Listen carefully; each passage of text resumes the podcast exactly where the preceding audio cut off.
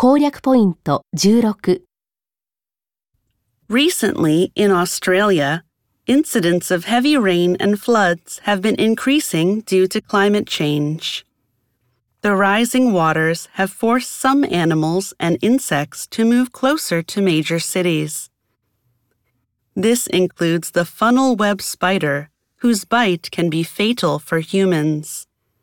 Some experts are asking people to catch and bring in funnel web spiders to help researchers create medicine for people who have been bitten. Question How is climate change affecting life in Australia?